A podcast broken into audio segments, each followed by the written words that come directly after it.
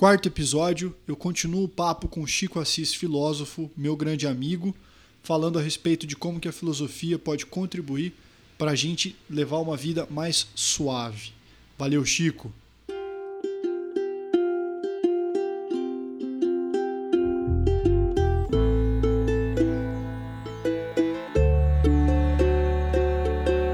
Afinal, não é nada não. Se der, é pouca coisa.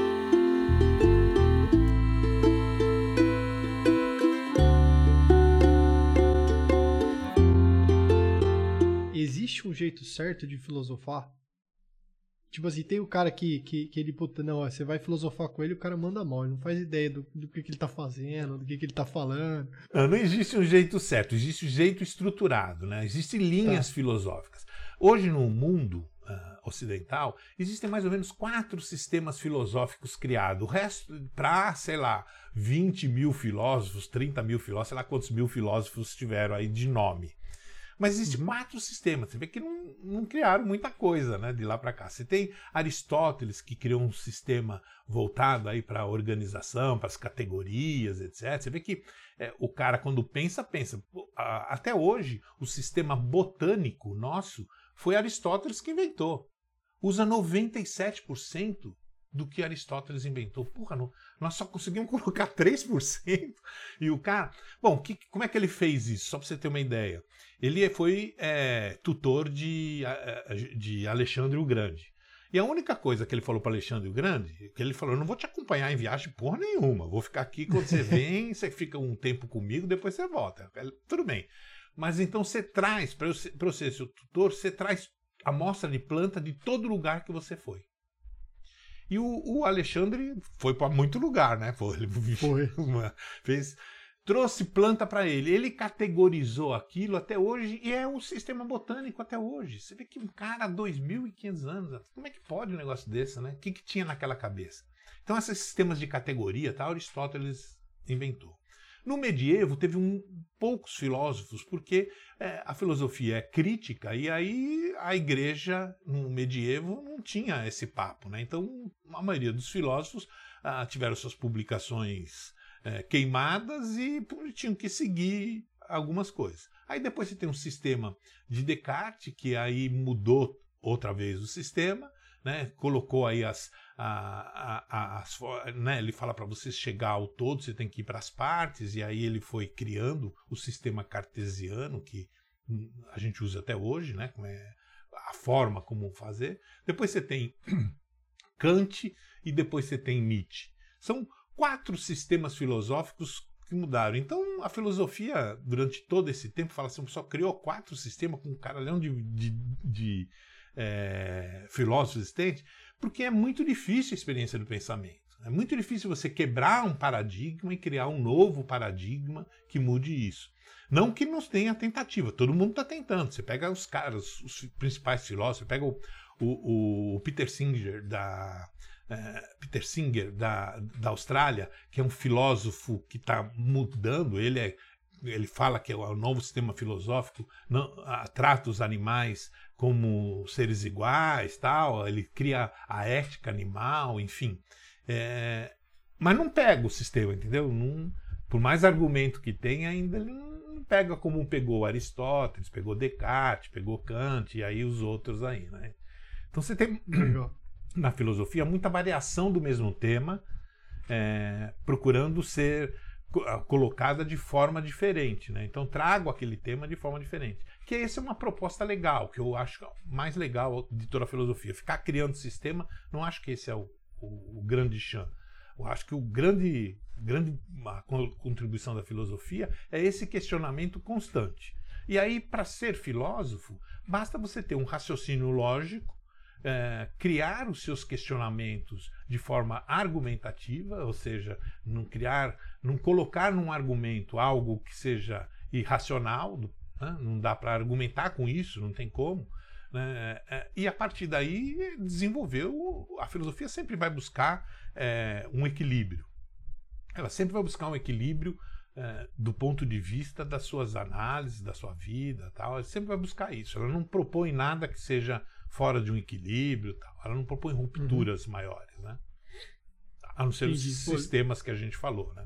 Descartes, quando, hum. quando ele coloca que a gente tem que desmontar tudo para chegar na, no, o relógio inteirinho, para chegar numa pecinha para entender o relógio, ele, ele falou para a gente que é mudar todo o sistema.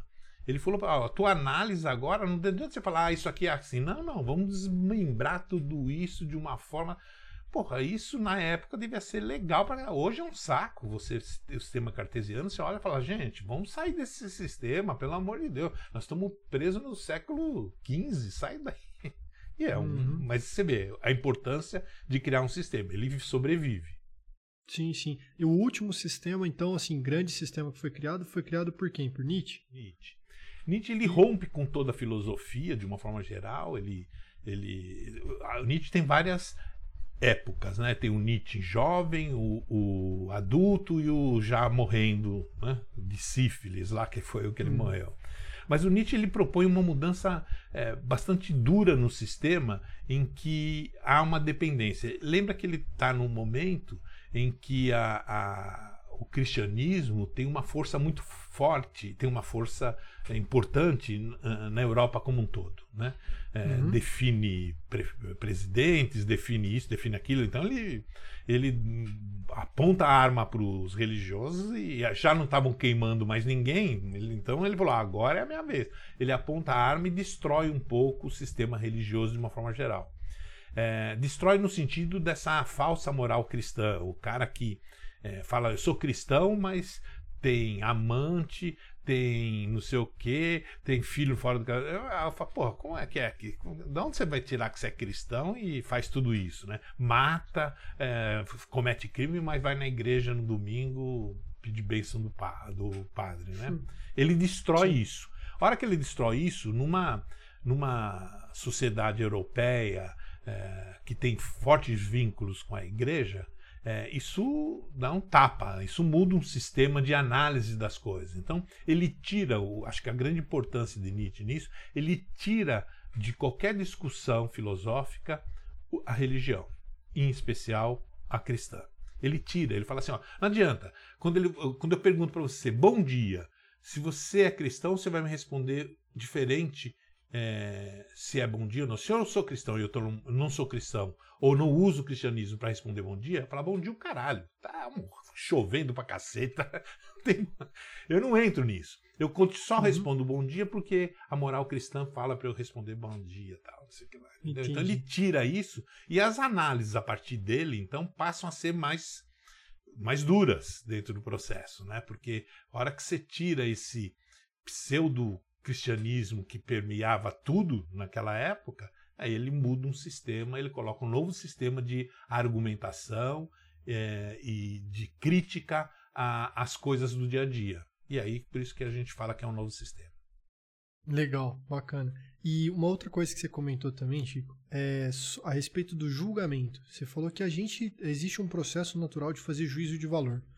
E assim, é, fazendo um paralelo aí com, com, com outras conversas né, que fazem parte, inclusive, desse podcast, ah, exi existe uma tentativa, e eu não sei se aí é uma questão de linguagem ou não, ou de intenção, mas existe uma tentativa de associar o julgamento a uma coisa ruim. A uma questão do tipo, não, não julgue as outras pessoas, ou não julgue, enfim, não fique criando é, opinião, é, como é que a, filosofia, é, tipo, ela enxerga esse aspecto do, do, julgamento enquanto algo ruim? Ou como que ela entende essa, é, essa busca por algumas, é, por algum, algumas crenças de falar, não, o julgamento ele é ruim, ele é errado, ele faz mal? Por isso que Nietzsche rompeu. Esse é, julgamento ruim, ou julgar, ele vem da moral cristã. Uh, em toda a hum. Bíblia você tem esse, esse julgamento sempre julgando algo ruim, né? Emitindo valor. Então, por isso que ele rompeu. Ele falou: não, não, para com esse negócio. Esse negócio está influenciando, eu não quero saber. Eu quero julgar pelo fato, pela narrativa, pelo, por outras coisas, e não por um Deus que fala que você deve fazer as coisas boas para conseguir o céu, etc. Então, ele, ele tira desse aspecto essa, essa metafísica que está por trás. Então, a emissão uhum. de um juízo de valor, ela sempre é neutra. Ela não é nem boa nem ruim. O julgamento ele deve ser um julgamento, ele deve conter imparcialidade, equanimidade e procurar a, a, a, justiça e ser justo. Esse é um julgamento. Do que, que você quer que você vai julgar? Seja julgar o, que foi escrito num post do Facebook ou qualquer coisa, você tem que ser imparcial na hora que você está julgando. Ser imparcial já, já, já acaba com metade, com 90%. Porque a hora que você vai julgar, você leva os seus valores. É difícil uhum. você julgar alguma coisa com o seu repertório, você julgar com o repertório de outro. É muito difícil. Ninguém pega e fala, mas o cara que escreveu. Eu não concordo com o cara que escreveu isso. Deixa eu pesquisar. E aí você acha que aquilo. Você encontra que aquilo que ele escreveu é verdadeiro, você ainda não concorda. Não quer dizer que ele. Tá, que você foi, pesquisou, viu que o que o cara escreveu é verdadeiro, mas você não concorda, porque você não concorda, porra. Eu não concordo, hum. foda-se. Então, é, emitir juízo de valor ele tem que ser é, imparcial. Não dá para ter parcialidade, seja lá o que for. Você tem que emitir o mesmo juízo de valor sobre um filho seu, sobre um presidente, sobre um fato, sobre uma literatura, sobre um qualquer coisa. Mas ele tem que ser uhum. imparcial, ele não pode levar em consideração os seus valores. Segundo, ele tem que ser hum. equânime, ele tem que ser algo que atenda a todos. Você não pode julgar uma pessoa por uma condição sem levar o contexto que está por trás. A equanimidade vem por uma análise desse contexto. Você não pode falar assim, ah, o cara fez isso uh, por causa que ele é bandido. Não, porra, qual o contexto? Você não está sendo equânime, aí lê o contexto primeiro. Tal. E terceiro, Sim. você tem que buscar a justiça. Ou seja, o que, que é a justiça? É procurar uh, causar menos mal para todo mundo. Né? Isso é a justiça. Ser justo é quando você decide e fala: não, pera um pouquinho, isso aqui ajuda um pouco aqui, ajuda um pouco aqui, é, vamos ser justo aqui assim. E não ser justo é julgar a favor de um, a favor de outro. Ser justo é, é entender a situação e dar a sentença ou, ou dar a sua, a sua emissão de, de valor em cima desse negócio. A hora que a gente fala sobre isso, é, é difícil você ter alguém que consiga unir essas coisas para emitir juízo de valor. Então o julgamento ele passa a ser sempre algo ruim, sempre está julgando alguém para o lado bom. Não, você pode julgar se alguém. Ah, se eu pergunto, o Felipe Neto, ele é um ser humano bom ou um ser humano ruim? Para você emitir um juízo de valor disso, você não pode ser parcial. Fala, já não gosto do Felipe Neto. Pronto, aí já aí você não vai. Você não pode ser é, um ser econômico. Pô, qual a história do Felipe Neto? Como é que ele surgiu? E aí, para você ser justo, você tem que ter um, um, uma condição de valor que você vai falar assim, pô, isso aqui que eu falo que é a ética, né? Por isso que eu aposto nisso, que é a, o que é a ética? É uma, um, um exame permanente das consequências das suas ações em relação ao outro, em fazer ou deixar de fazer o bem e o mal. Então, na hora que você está pensando em emitir um, um, um juízo, qual é a consequência da sua ação, do seu juízo?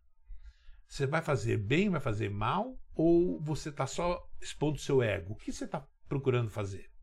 Qual que é o caminho? O seu, a sua emissão de juízo ela tem que fazer bem.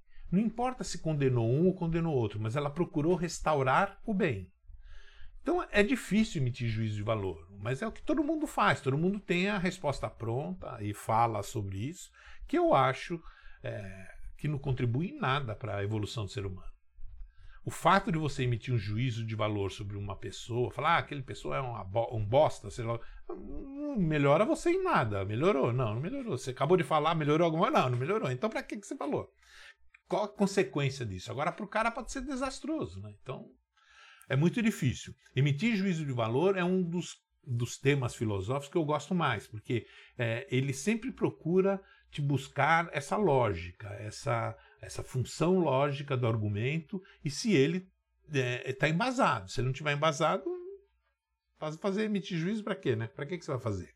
Aí, aí, aí, é opinião, não é juízo de valor. Opinião você pode emitir para tudo. Opinião, bunda, todo mundo tem a sua, né? Não é assim?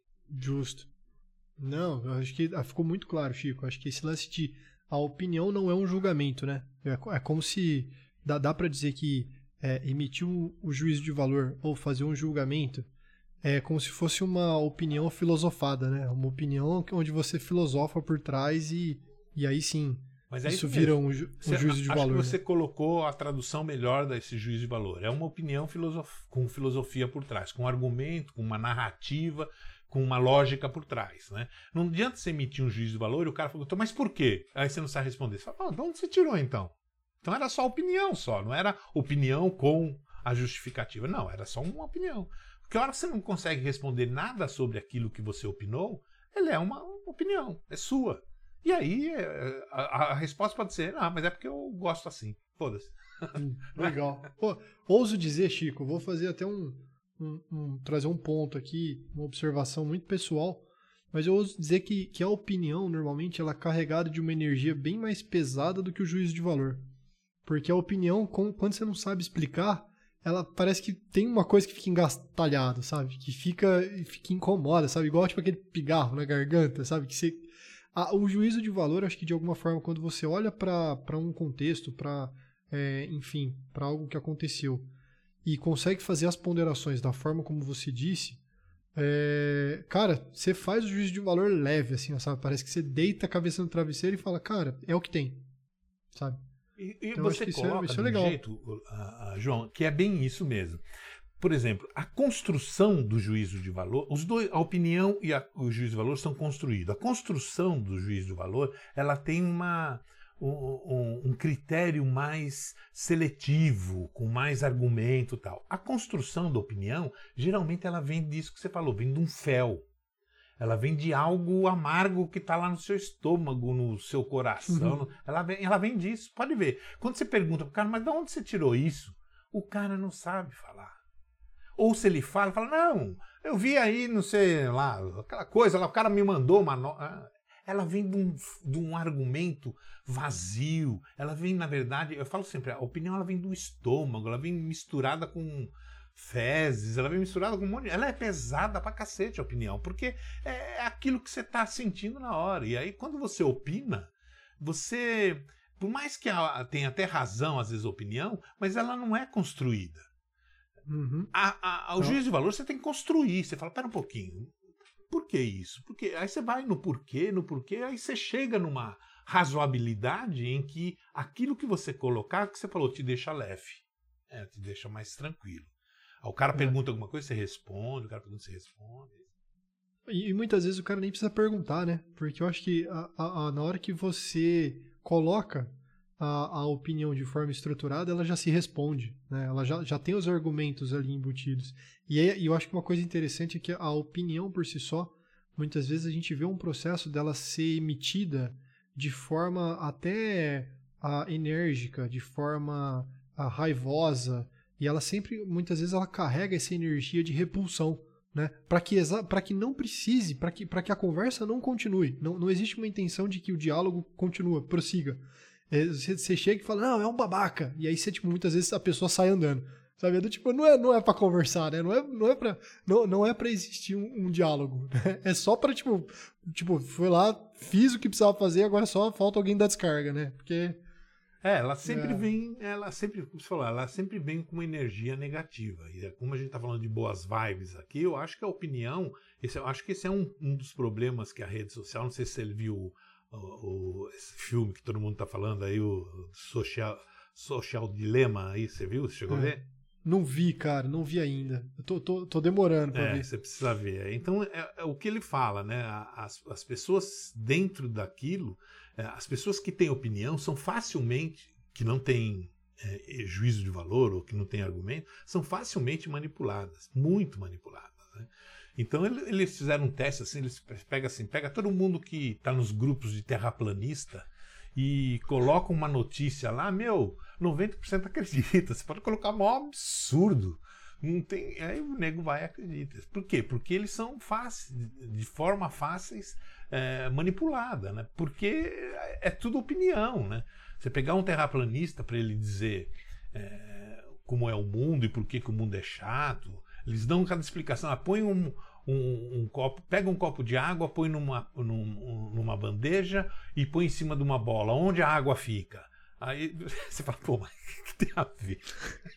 Que experiência é essa, né? A experiência, o cara fala, você fala, gente, então, não fica na bandeja? É por isso que ela é plana, por isso que, tá, senão a água caía toda. Aí você fala, puta, gente, mas que parte da gravidade ele não assistiu, né? Então, e é assim, e o cara coloca lá a, a, nessa, nesse filme, o dilema social, ele, ele coloca lá que esses grupos que têm só opiniões, não tem nada de são os caras mais fáceis de manipular. Aí você começa a olhar e fala, pô, não, a maioria da população só tem opinião, então tá ferrado. Por isso que essas redes sociais são o que são. Né? E aí elas estão fazendo o que estão fazendo, né? Se você, a hora que você assiste esse filme, você vai ver o que eles estão fazendo, né? Você fala, meu Deus do céu. Você vai ficar com a hum. Luísa e com o próximo ou próxima que vier, você vai falar, não, é, celular só com 40 anos. e assim, a Candeia, né, que é a produtora, a gente fica muito antenado nisso, né? A gente até combinou de, de, de assistir o, o filme, a gente fazer um, um, diálogo, um debate sobre isso, porque até então a nossa opinião é que a rede social é um recurso, ela é uma ferramenta que pode ser usada tanto para o bem quanto para o mal. E que infelizmente tem mais gente, talvez, é, é, tem mais gente usando ela de forma não filosófica do que de forma filosófica, sabe? De não pensado.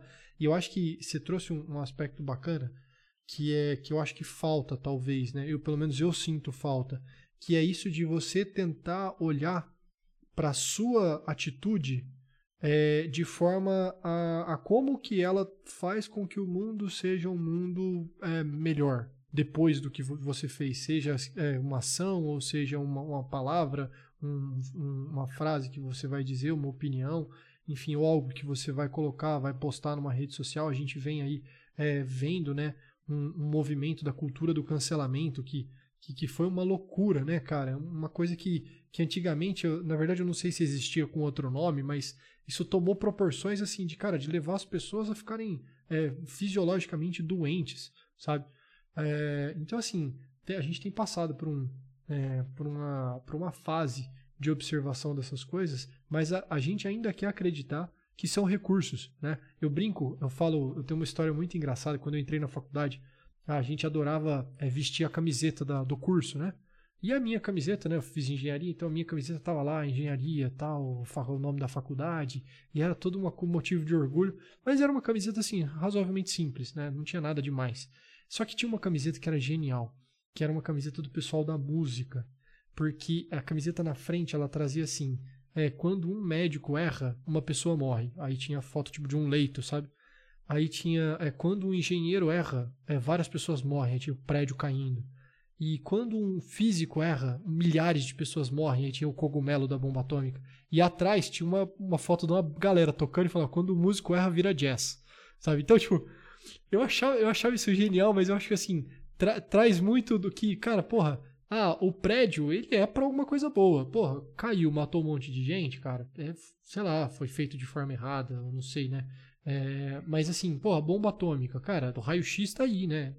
Toda, toda a parte do, da, do raio-x ele, ele vem com uma proposta que é diferente da, da, da, bomba atômica.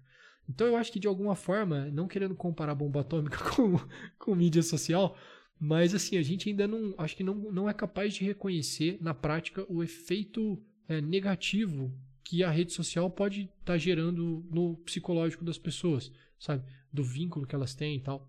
Eles, ah, no filme, depois você vai ver, não vou fazer spoiler não, mas tem uma parte que eles comentam lá, é, o porquê disso, dessa sua dúvida que você coloca. É, na verdade, o que eles falam é que o, em nenhum outro tipo de experiência humana o anonimato foi tão grande e tão tranquilo de ser levado do que na, nas experiências sociais, das redes sociais. Então ele fala quem contribui para isso que você falou é o anonimato, é, que trata por, uh, que não trata a rede como um meio. O anonimato trata ela como fim. Hum, Entendeu? Legal. Então isso muda a perspectiva. A hora que você é anônimo, o que você faz, fala, você quer atingir mesmo, é fim, não é meio, você quer atingir mesmo. E... Tanto é que você tem o, casos do que o cara faz na rede, vai na rua, pega o revólver e atira também. Não, tanto faz, né? Para ele é fim, uhum. aquilo não é meio, não é nada disso. E o anonimato é que provoca essa, esse tipo de atitude. Que é um perigo. E é, é, segundo eles, ninguém tá. Nenhuma das, nenhuma das redes, nenhuma tá previ é, consegue combater o anonimato. Nenhuma. É. Então, eles criaram Tem um cara lá que é de ética, que fala sobre isso, que ele era de ética do Google, por exemplo, e ele fala sobre isso, fala, pô, não, não tenho, nós não pensamos nisso. Nós pensamos que todo mundo ia usar legal. nós não pensamos sobre o resto.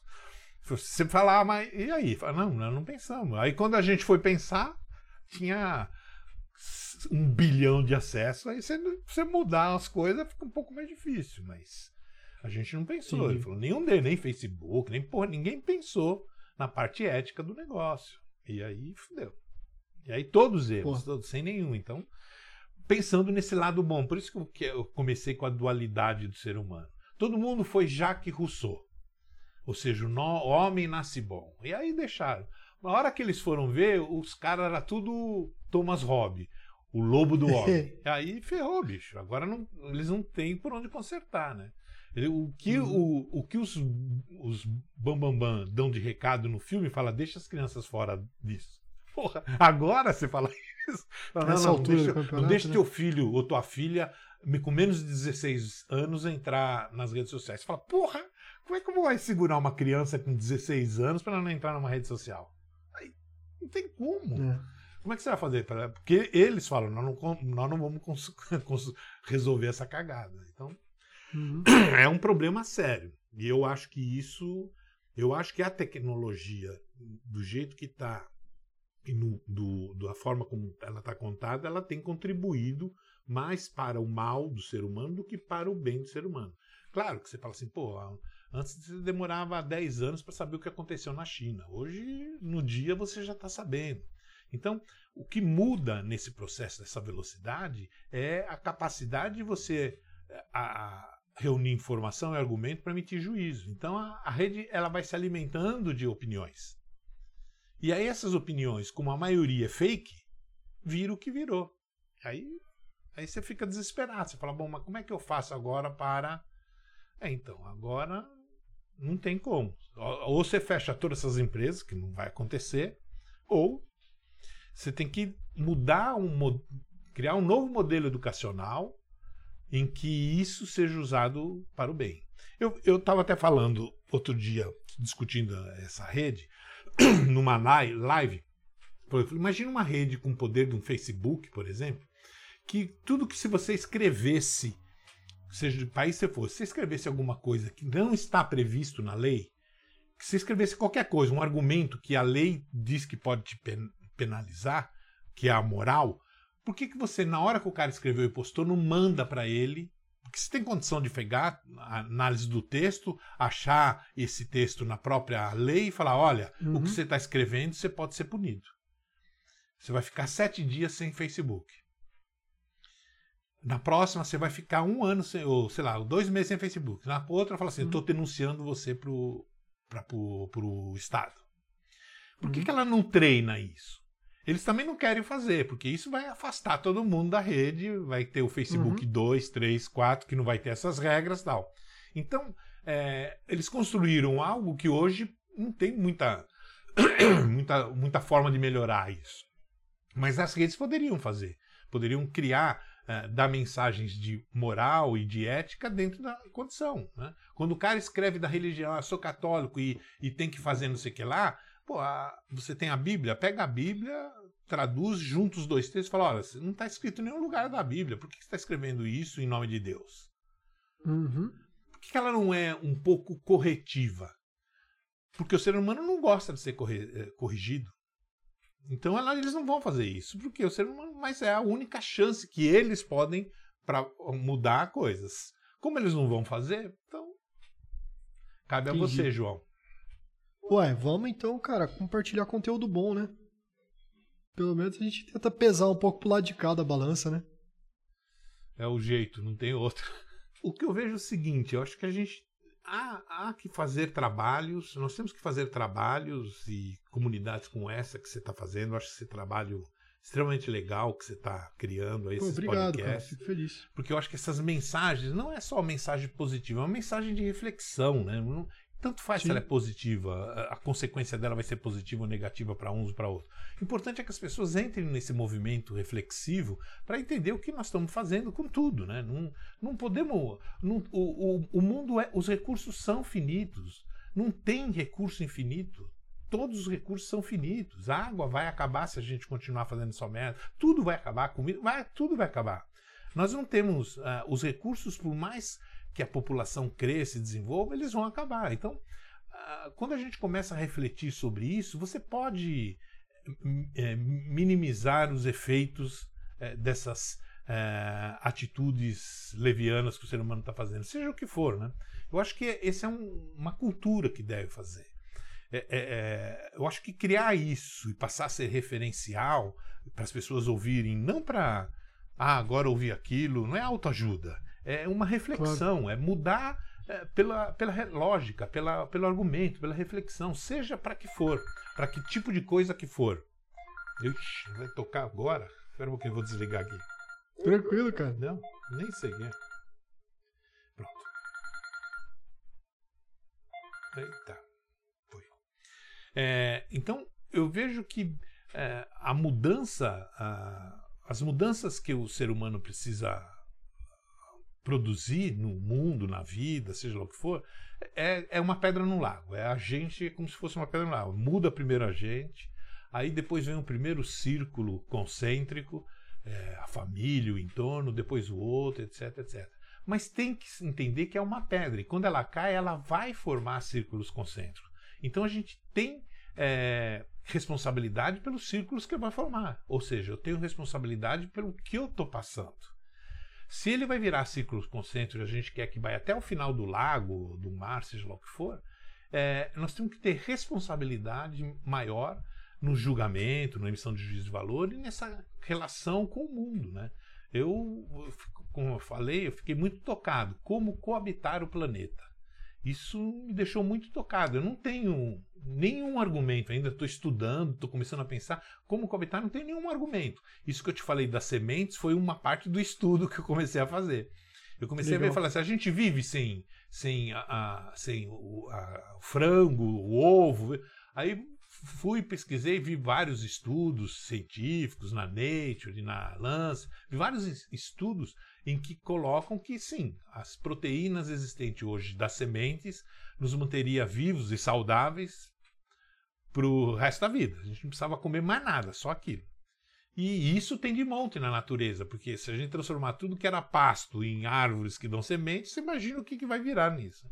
Mas fala, mas o ser humano adquiriu a, a, nossa capacidade de evolução foi adquirindo novos sabores.